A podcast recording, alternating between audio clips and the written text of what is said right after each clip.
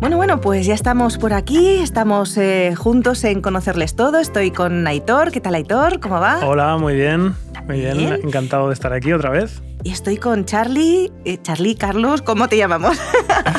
A ver, me llamo Carlos, pero me gusta que me, que me, digan Charlie. Eh, mis amigos, justo aquí en España me empezaron a decir Charlie, Charlie, porque hay muchos Carlos.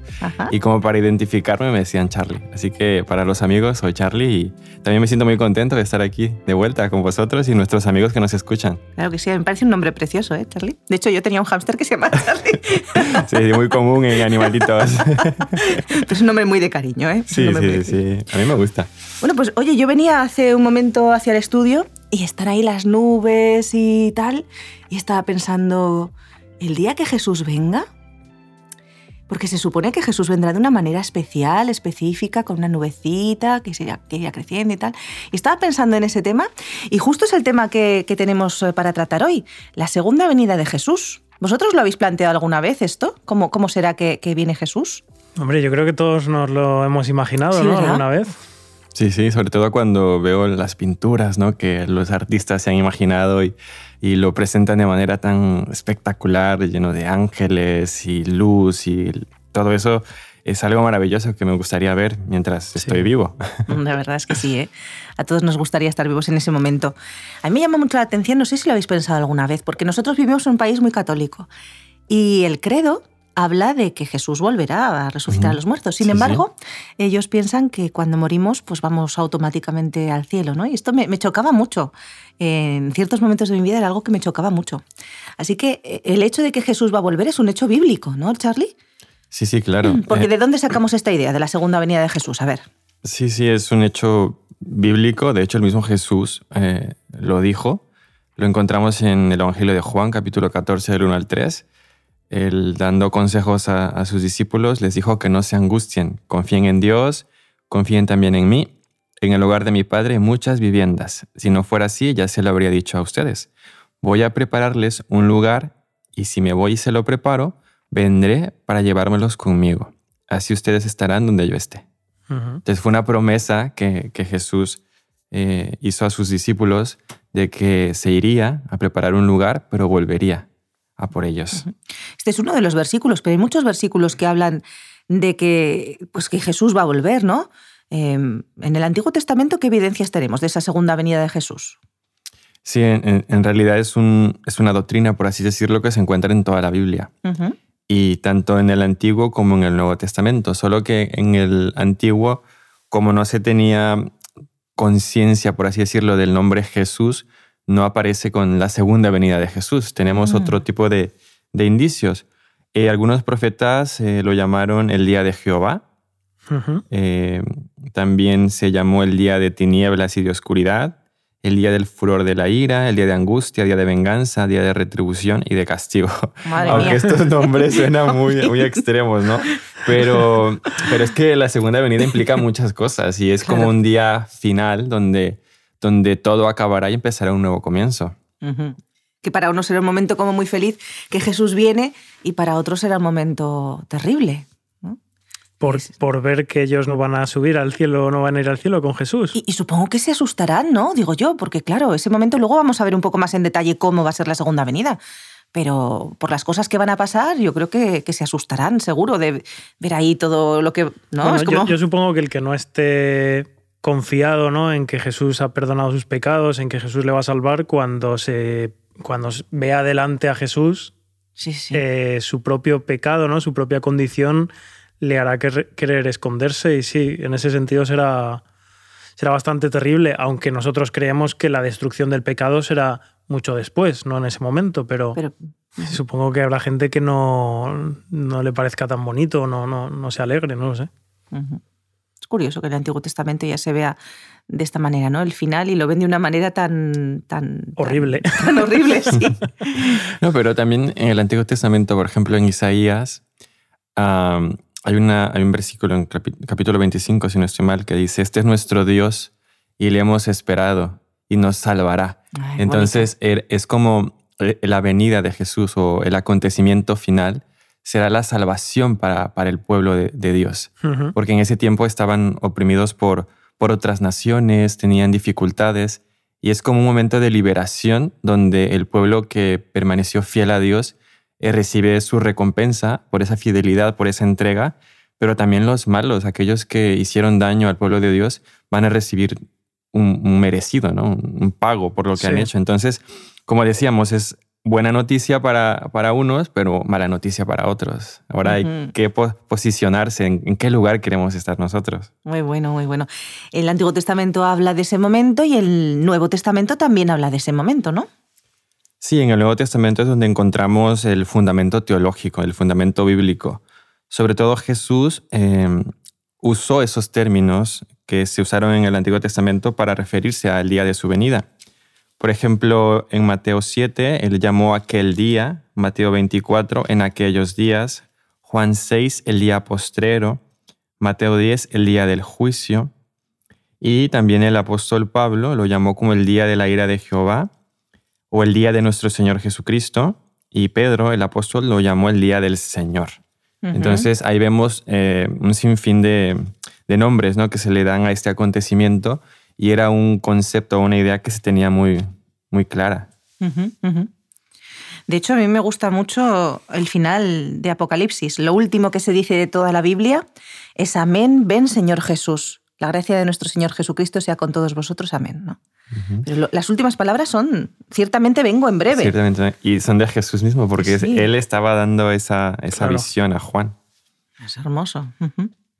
Y hay algunas eh, palabras que a lo mejor nos resultan un poco extrañas, Charlie, en, la Biblia, relativas al antiguo, perdón, relativas a la segunda venida de Jesús. Por ejemplo, parusía, epifanía, apocalipsis. Apocalipsis igual sí que nos suena a final, ¿no? por las películas y todo eso. Pero estas palabras eh, tienen, están relacionadas y no las entendemos muy bien. Sí, estas palabras se han usado mucho para para nombrar ¿no? a, la, segunda venida de Jesús. Parucía en el tiempo de Jesús significaba dos cosas, una presencia que, que, que, inundaba, que iluminaba, o una llegada que llenaba una ausencia. Entonces, como era un vocablo, una palabra que se usaba día, día a día, los discípulos le dieron un nuevo significado, la, la parucía, la llegada, la, la venida. Y entonces cuando ellos salían a predicar, predicaban esto, la, la parucía. Y cuando nosotros leemos en la Biblia en el idioma original, eh, el concepto o el término parucía, eh, podemos eh, decir que se está hablando de, del regreso de Jesús, de la, la llegada de Jesús. Pero el significado es más como una aparición, como algo así. Sí, esto sería más epifanía. Epifanía es una aparición que también se usaba en ese entonces pero, por ejemplo, eh, en Tito, eh, el apóstol, Pablo usa mm, eh, esta palabra para referirse a, la venida de Jesús, la aparición, la epifanía, la aparición gloriosa de Jesús. Entonces, aquí podemos darnos una idea de, cómo va a ser. es algo que aparece, es algo que llega, es algo que quizás no nos esperamos. y es muy interesante profundizar en el estudio de este, este tema. ¿Y Apocalipsis? Apocalipsis ya lo habíamos visto en, otro podcast, quizá lo recuerdan nuestros eh, oidores, pero Apocalipsis significa eh, revelación. Es, como si estuviéramos en, una obra de teatro que va por escenas y la última escena es la venida de Jesús. Entonces se abre el telón y aparece, se revela eh, Jesús. Entonces también por eso en la Biblia se utiliza esta palabra en relación con la venida de Jesús. Son palabras muy, eh, muy interesantes que tienen mucho significado y que, y que nos reflejan un poquito de cómo va a ser este, este acontecimiento. Por cierto, nuestros amigos oyentes que nos están escuchando en este momento, eh, que sepan, bueno, yo creo que ya lo saben porque lo solemos decir en los programas, pero eh, que nos gusta mucho que se pongan en contacto con nosotros, que nos cuenten cosas sí, sí. y que tienen aquí en la descripción del podcast todas las formas de contacto. Así que, pues eso, que, contacten, ¿eh? contactad con nosotros, que nos gusta mucho saber que estáis ahí y que os interesan los programas y cualquier pregunta que tengáis nos la podéis hacer también. Bueno, y, siguiendo con el tema, ¿cómo será esa segunda venida de Jesús? Es muy interesante esta, esta esa pregunta. Y aquí también quisiera que todos colaboráramos con lo que sabemos, lo que hemos aprendido. Pero primeramente, la segunda venida de Jesús será una, una venida personal. porque ha habido algunas corrientes que dicen que la venida de Jesús será espiritual en tu corazón y que tú sentirás que Él viene a tu vida. Pero Jesús nos dijo que así como lo vimos ir, así volverá.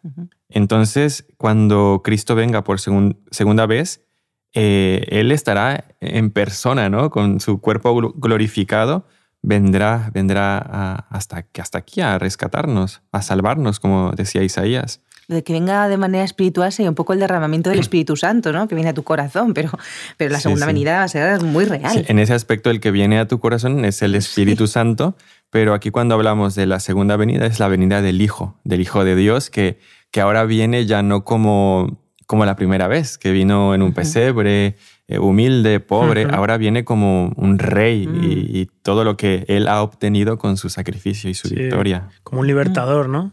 Exacto. Yo creo que es que todos los creyentes, eh, yo creo que tenemos tantas ganas de, que ocurra esto, ¿no? Y que además que sea así, que sea personal. Claro. Eh, no sé, poder abrazarle, ¿sabes? Es, yo creo que la gran esperanza de todos, poder estar con él. Vamos a hacer una cola muy larga, ¿eh? Sí, desde luego. abrazarle. Desde luego. Pero va a ser hermoso. Yo me he puesto a pensar en eso, ¿cómo le vamos a hacer para, para, para tener un momento con él? O sea, tantos... Creo que tendrá que ser en la eternidad, porque en ese momento justo... o si, o si habrá otro sistema de, de, de, sensaciones, de que todos podremos estar al mismo tiempo con él todo el tiempo. un abrazo conjunto de todos.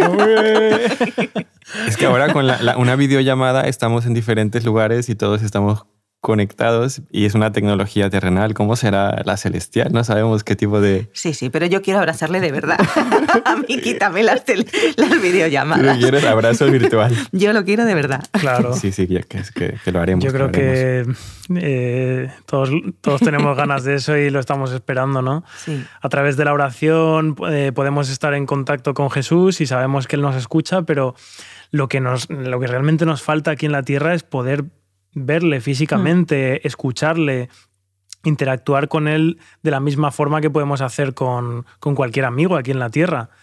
Y vamos, eso va a ser precioso, ¿no? Yo alguna vez he disfrutado también imaginándome a Jesús con, con humor también y hablando con él, ¿no? Y, él diciendo alguna broma, alguna, alguna cosa que no me espere, ¿no? Porque no me imagino a Jesús siendo una persona muy seria y que no o sea, me lo imagino pues sonriente, con ganas de reírse, con ganas de disfrutar, feliz. feliz.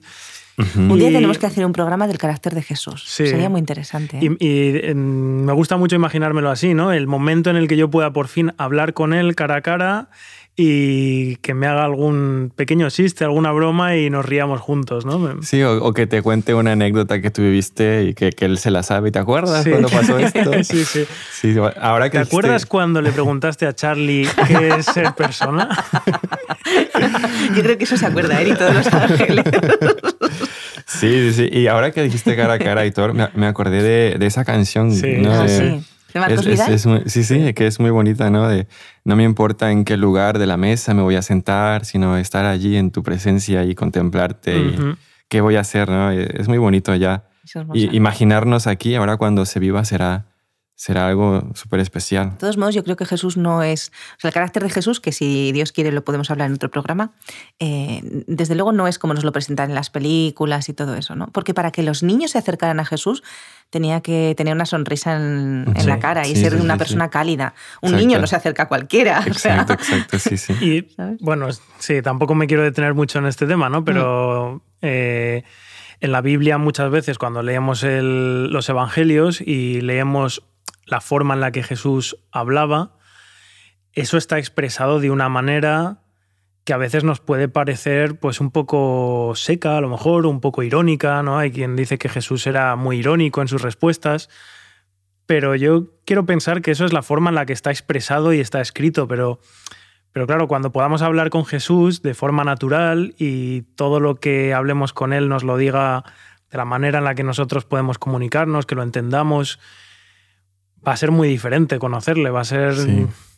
Sí. la verdad es que cuando leo la Biblia también me pongo a pensar en, las respuestas ¿no? que él daba, pero también en situaciones, eh, por ejemplo, cuando hace milagros de que tira la, la red a la derecha o una vez más. No sé, a veces siento como que hasta hace bromas con los discípulos o cuando se reencuentra después de, su crucifixión, les prepara un desayuno y los espera en, la playa y de pronto empiezan a aparecer los peces. Sí, sí. Cuidadoso, ¿no? Sí, o Juan que se recostaba. O sea, yo pienso que, que Jesús sabía cómo tratar a cada, a cada uno y, y, qué es lo mejor para, para, para, nosotros. Porque hay personas que tienen un temperamento eh, que necesitan bromas o risas y otros que son más callados.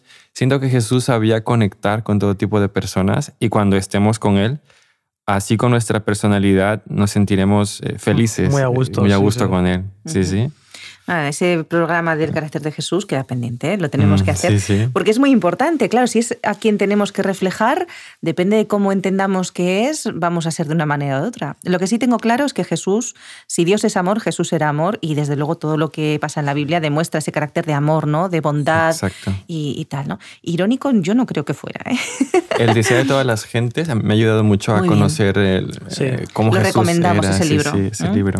Deseo de todas las gentes en G de White y el podcast. Que, háblanos de ese podcast. Tenemos el podcast en Spotify, en Apple Podcast, en todas las plataformas.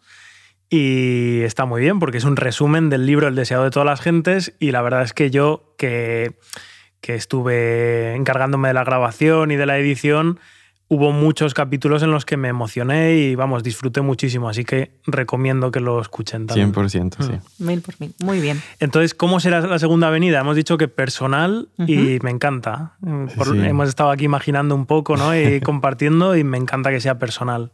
Sí, también eh, dice que todo ojo le verá, que será, que será visible. Y además, cuando Cristo venga, habrá muchas señales o muchos acontecimientos que que no, no pasarán por alto a, la humanidad. Em, habrán tempestades, habrá terremotos, habrá eh, pestes. Y, la Biblia también dice que las potencias de los cielos serán conmovidas, o sea, pasarán situaciones que, que nos indicará que algo, algo importante va a ocurrir algo, algo inminente está, está, estará pasando. Yo creo que cada vez más, ¿no? Conforme va pasando el tiempo, cada vez más sentimos que estamos al final. Supongo que eso lo ha sentido todo el mundo en todas las épocas, pero en la época en la que vivimos yo creo que cada vez lo sentimos más. ¿Dónde podemos encontrar, Charlie, em, estas señales para estudiarlas nosotros un poquito en casa? Sí, por ejemplo, pueden encontrar en el Evangelio de Lucas, capítulo 21, del 25 al 27. Allá vale un poco de señales en, en la tierra, ¿no? También el Evangelio de Mateo, capítulo 24, se le los discípulos le preguntaron a Jesús y Jesús dio una, una descripción de lo que iba a pasar. Algunos acontecimientos se iban a cumplir en ese, en ese entonces, pero otros tenían que ver con, con nuestros tiempos. Y, y, en toda la Biblia, si nos ponemos a, a, estudiar las cartas del apóstol Pablo, eh, tesalonicenses, Timoteo, hay también ahí señales indicios de, cómo va a ser esta, esta avenida. Va a ser visible y va a ser gloriosa y triunfante, ¿no? Mm. Sí, sí, era ser... Estaba pensando que qué importante, ¿no? Que, que, vaya a ser visible, porque mm.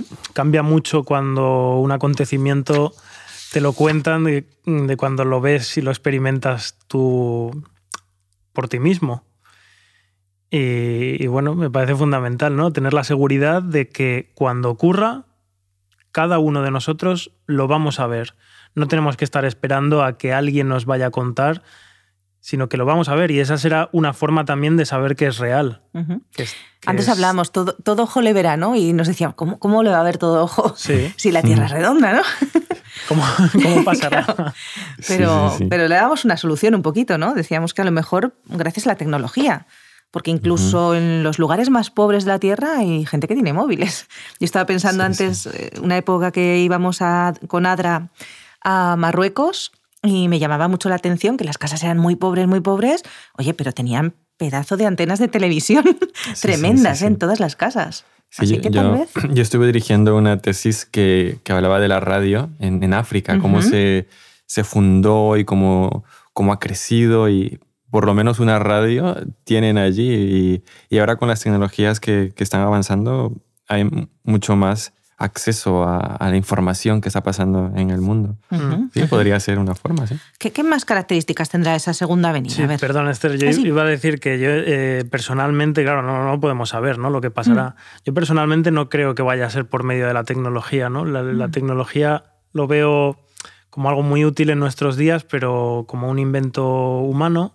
Y me da la sensación de que mm, Jesús encontrará alguna forma que no se puede explicar eh, con las leyes de la física ¿no? que conocemos ahora mismo, pero encontrar alguna manera diferente ¿no? de que podamos verles todo. Además de que, bueno, antes comentábamos también de que con la tecnología tal vez sería un poco más fácil también de que se nos pudiera engañar, ¿no? porque hoy en día también es cada vez más fácil eh, manipular ¿no? lo que lo que se puede editar con vídeo, con audio, es ya va empezando a ser un poco confuso, ¿no? Se pueden eh, crear representaciones ¿no? de personas que incluso ya no, están vivas y se puede manipular también el audio para que alguien parezca que está diciendo algo que no ha dicho y bueno, yo... Pero será algo que ocurrirá, perdón, en un lugar concreto, bueno, o, como tú dices, por todo el mundo. No sé cómo lo hará porque las leyes físicas las ha inventado él, pero puede ser que lo haga así. Pero si lo hace en un lugar concreto, todo ojo le verá a través de la tecnología, pero nadie podrá dudar de que eso está pasando porque es que estará pasando. Quiero decir, mm, yo puedo inventar cosas, pero hasta cierto punto, porque si está realmente viniendo y se está viendo y la gente de toda esa parte, de la parte donde donde está ocurriendo, por así decirlo. lo están viendo. Pero piensa en cuando Jesús resucitó. O sea, fue algo real mm. y mucha gente lo vio. Y sin embargo, había mm. gente, aún así, en ese mismo momento que, que, dudó. que lo negaba y que, ¿sabes? No, no.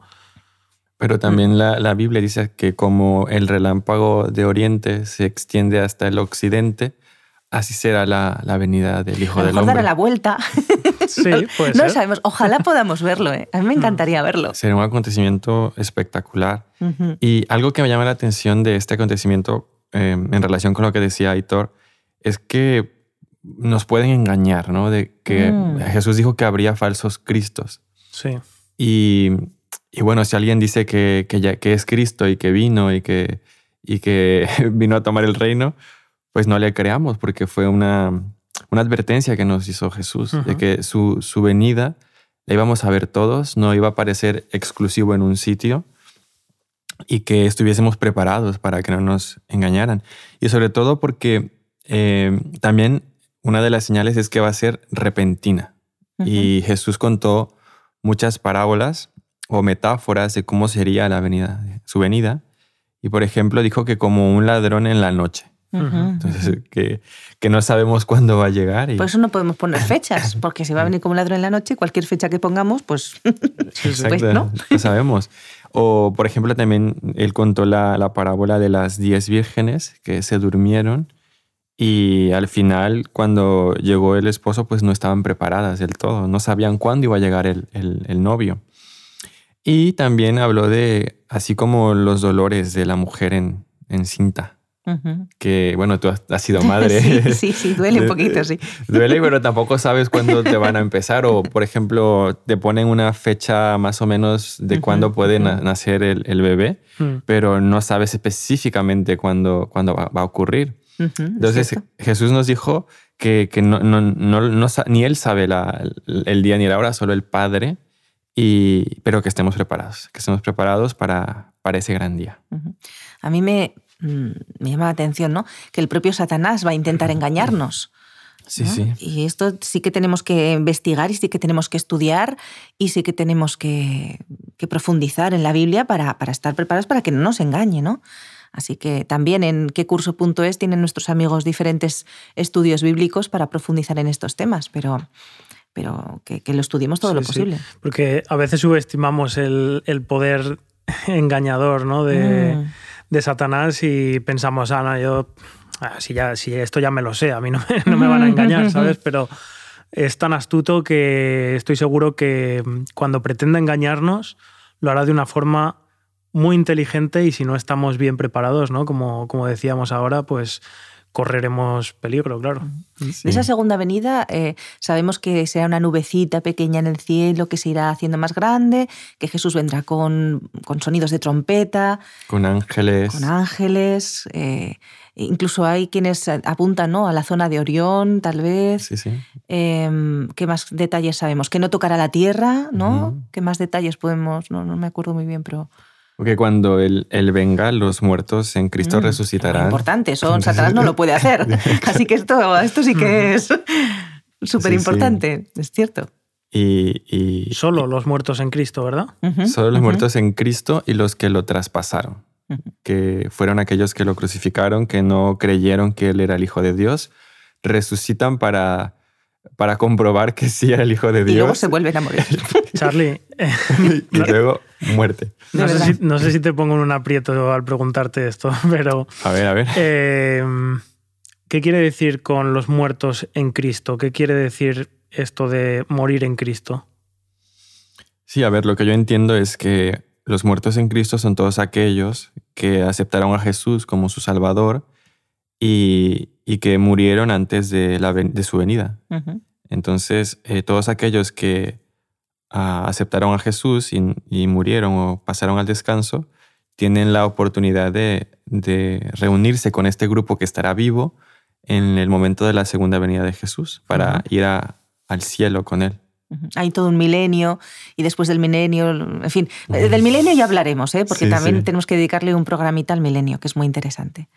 Pero sí, yo coincido con Charlie. Yo también pienso que son las personas que, conocieron a Jesús. Y incluso, y ahí sí que a lo mejor no estáis de acuerdo conmigo, pero eh, yo, por ejemplo, tengo, pues mi padre, por ejemplo, no era, eh, era cristiano, pero no conocía muy bien la Biblia. Era un cristiano católico que, que tampoco él tenía su convicción de la Virgen, tal, y él creía, ¿no? Entonces yo pienso que, que, Dios es justo y también Elena de White, que para mí es profeta de Dios, pues habla sobre esto que, que, el Señor conoce los corazones, ¿no?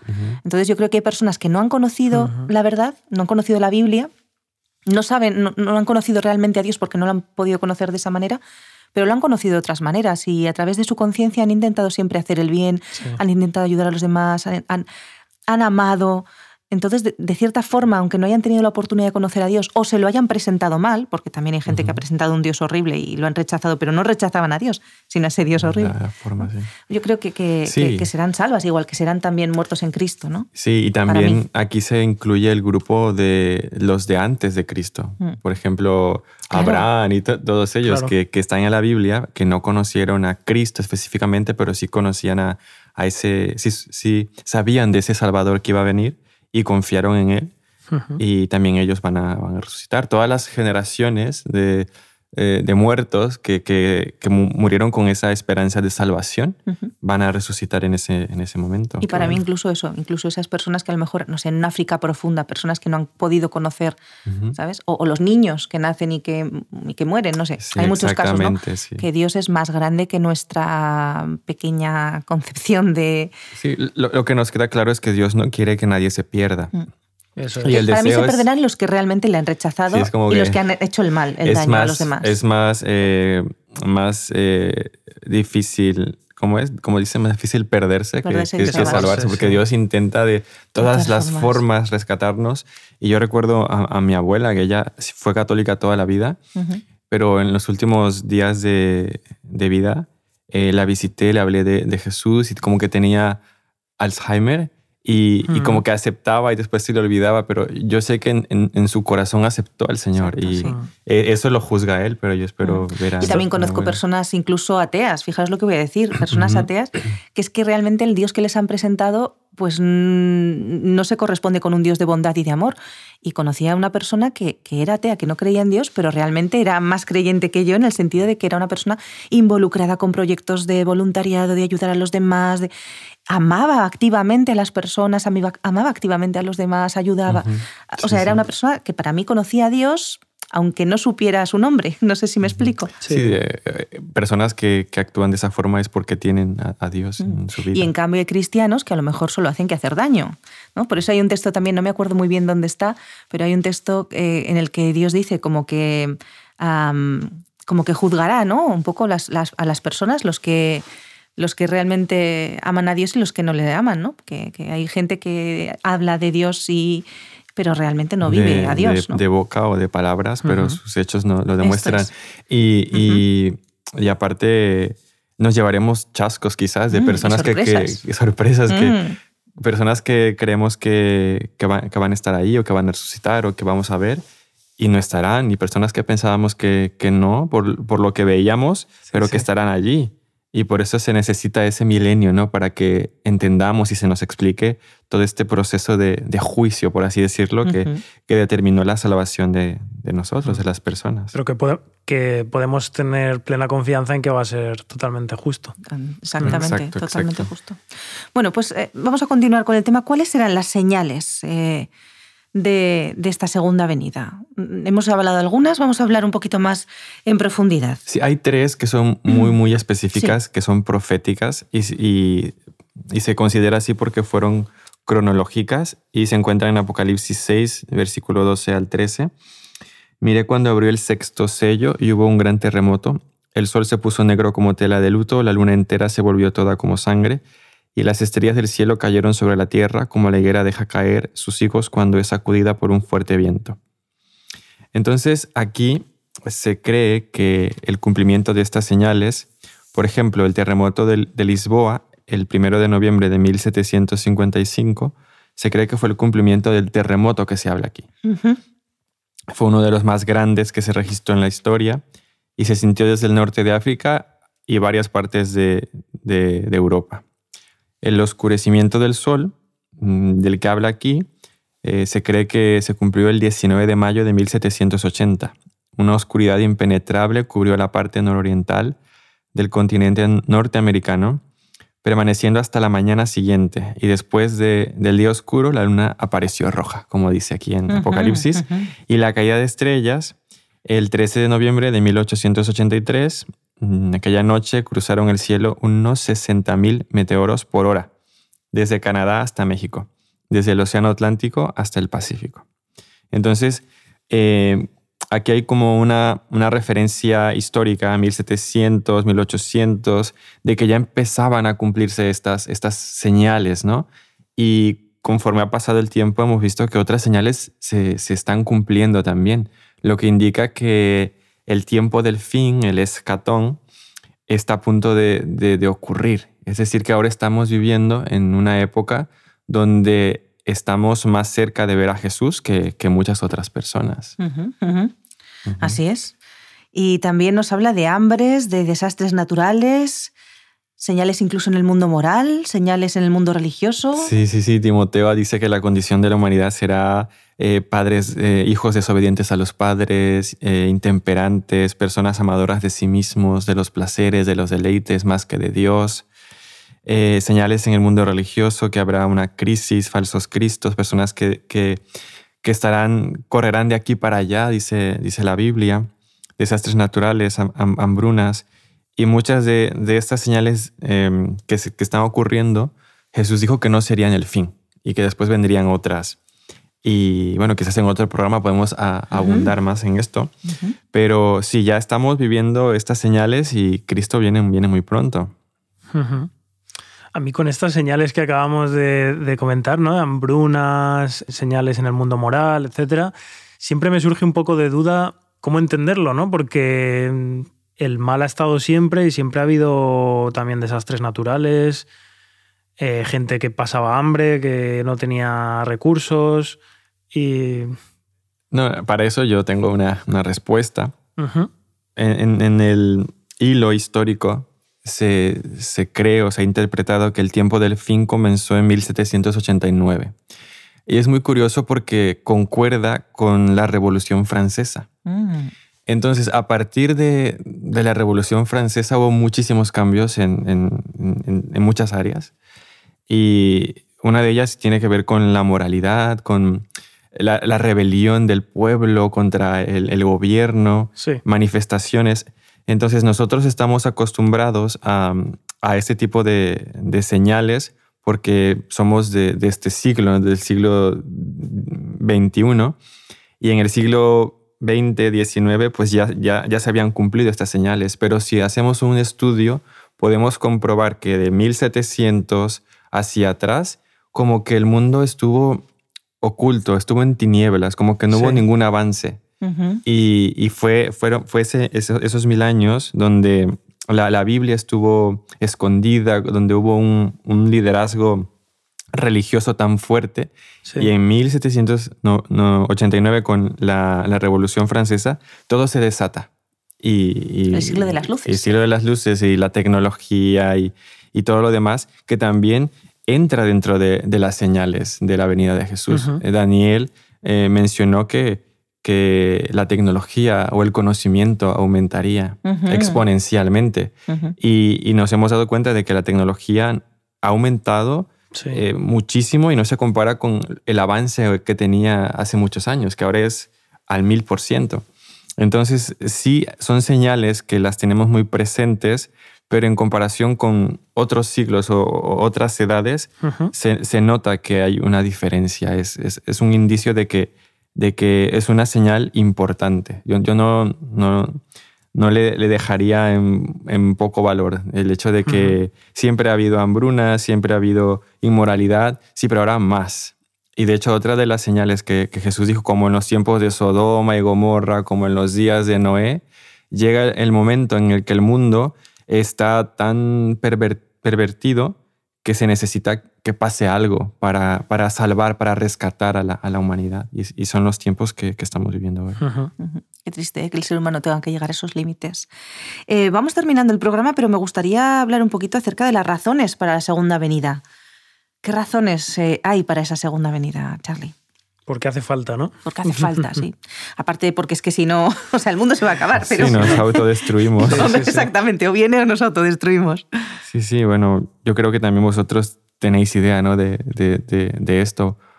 Queremos que Cristo venga para, para dejar de sufrir, para, para que descansemos, para ver a nuestros seres queridos que ya han partido, para, para que vivamos en un, en un mundo anhelado con el Dios que nos ha creado, que nos ha, nos ha formado y que desea lo mejor para nosotros.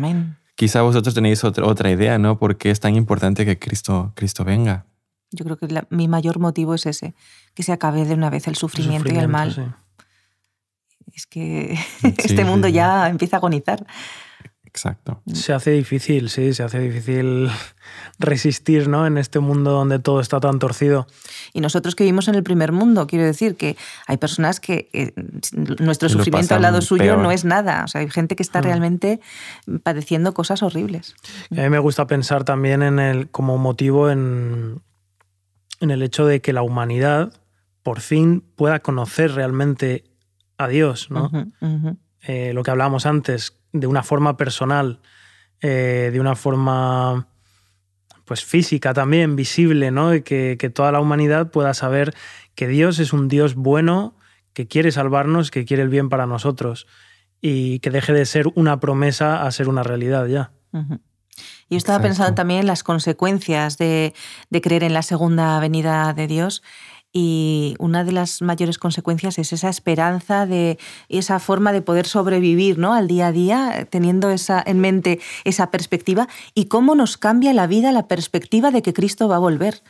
O sea, nuestra vida no, no, si realmente creemos que Jesús va a volver, nuestra vida nunca vuelve a ser la misma. Si tenemos una relación con Él y sabemos que va a volver, todo lo que pase aquí está, lo podemos ver desde una perspectiva totalmente diferente. Ya no es el sufrimiento, em, o sea, lo que vivimos aquí es un, menos de un segundo de la eternidad y ya todo cambia, ¿no? Para mí. Sí, sí. Eh, eh, a los creyentes eh, esta doctrina o creer en la segunda venida de Jesús les produce un cambio muy grande, porque la Biblia dice que Satanás intentará engañar incluso a los escogidos.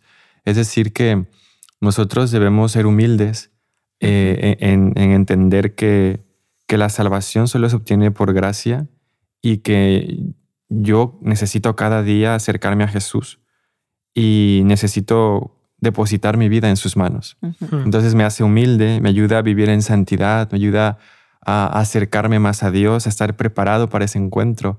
Yo recuerdo que cuando estuve aquí en, en, España, mi novia estaba en México. Mm. Y entonces eh, al principio venía por un año, pero después me quedé dos. Entonces seguíamos con la relación, pero ya necesitábamos encontrarnos, vernos.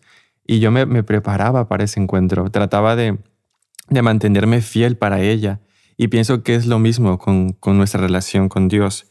Estamos aquí eh, buscando la santidad, buscando agradar a nuestro Dios para formar parte de ese grupo que, que estará con Él y, y, es que sin santidad, dice la Biblia, no podremos ver a, ver a Dios. O sea, los que vayan al cielo eh, tendrán eh, el gusto o el deseo de, vivir en santidad. Y, hay una frase, ¿no? Que los que no vayan no irán porque se sentirán aburridos, estarán incómodos, en, la santidad de Dios. Entonces, a nivel de, los cristianos, los creyentes, pues esta doctrina nos prepara para, para estar cerca de, Él y, y un encuentro con, nuestro Dios. Bueno, pues ahora sí terminamos y me gustaría hacerlo con esa motivación eh, que tenemos de compartir a Jesús con los demás. Eh, hay muchas personas que en estos momentos están padeciendo, están sufriendo, están pasando por cosas, como decía, terribles y nosotros pues a lo mejor no tenemos una solución eh, para justo ese problema, pero tenemos una solución global, definitiva y total, ¿no? Y, y con esa solución yo creo que la vida de esas personas puede cambiar igual que cambió la nuestra, ¿no? Solamente cambiar esa perspectiva y tener una tabla de salvación a la que aferrarnos, ya lo cambia todo. Así que pues me gustaría terminar, no sé qué os parece, con esta, con esta idea de compartir, compartir a Jesús con todas las personas que podamos, compartir esa esperanza en esa segunda venida, que esto no es el final, que cuando alguien muere no, no es un adiós, es un hasta pronto, que, que, que tenemos una vida mejor y que todo merece la pena visto desde esa perspectiva. Sí. Así es, sí. ¿Qué os parece? Que la vida es más de lo que a veces pensamos y podemos ver aquí en la Tierra y que, luego hay, pues hay más posibilidad ¿no? de, vivir con Jesús, de que el sufrimiento se termine y bueno, eso sí que nos puede aportar esperanza, nos puede aportar alivio ¿no? en el día a día. Sí, en vez de compartir fake news o noticias mm, tristes o malas que a veces solo crean conmoción o desánimo, compartamos esperanza, ¿no? Compartamos esta buena noticia de que Jesús viene muy pronto a, salvarnos. Y sobre todo vivámoslo, vivámoslo y que los demás puedan verlo, ¿no? Amemos de verdad a los demás, ayudemos de verdad a los demás, seamos verdaderos imitadores de Jesús en este, en este mundo y yo creo que es la mejor forma de evangelizar que, que se me ocurre, ¿no? Así es. la del maestro. Bueno, pues esperamos que hayáis disfrutado con el programa de hoy. Nosotros lo hemos hecho, ¿verdad? Sí, sí, muchísimo. Hemos disfrutado. y os esperamos en el próximo. Conocerle es todo. Así, que hasta pronto. Y no olvidéis dejarnos alguna notita en, esos, eh, en esa descripción del podcast. Os esperamos en el próximo programa. Hasta pronto.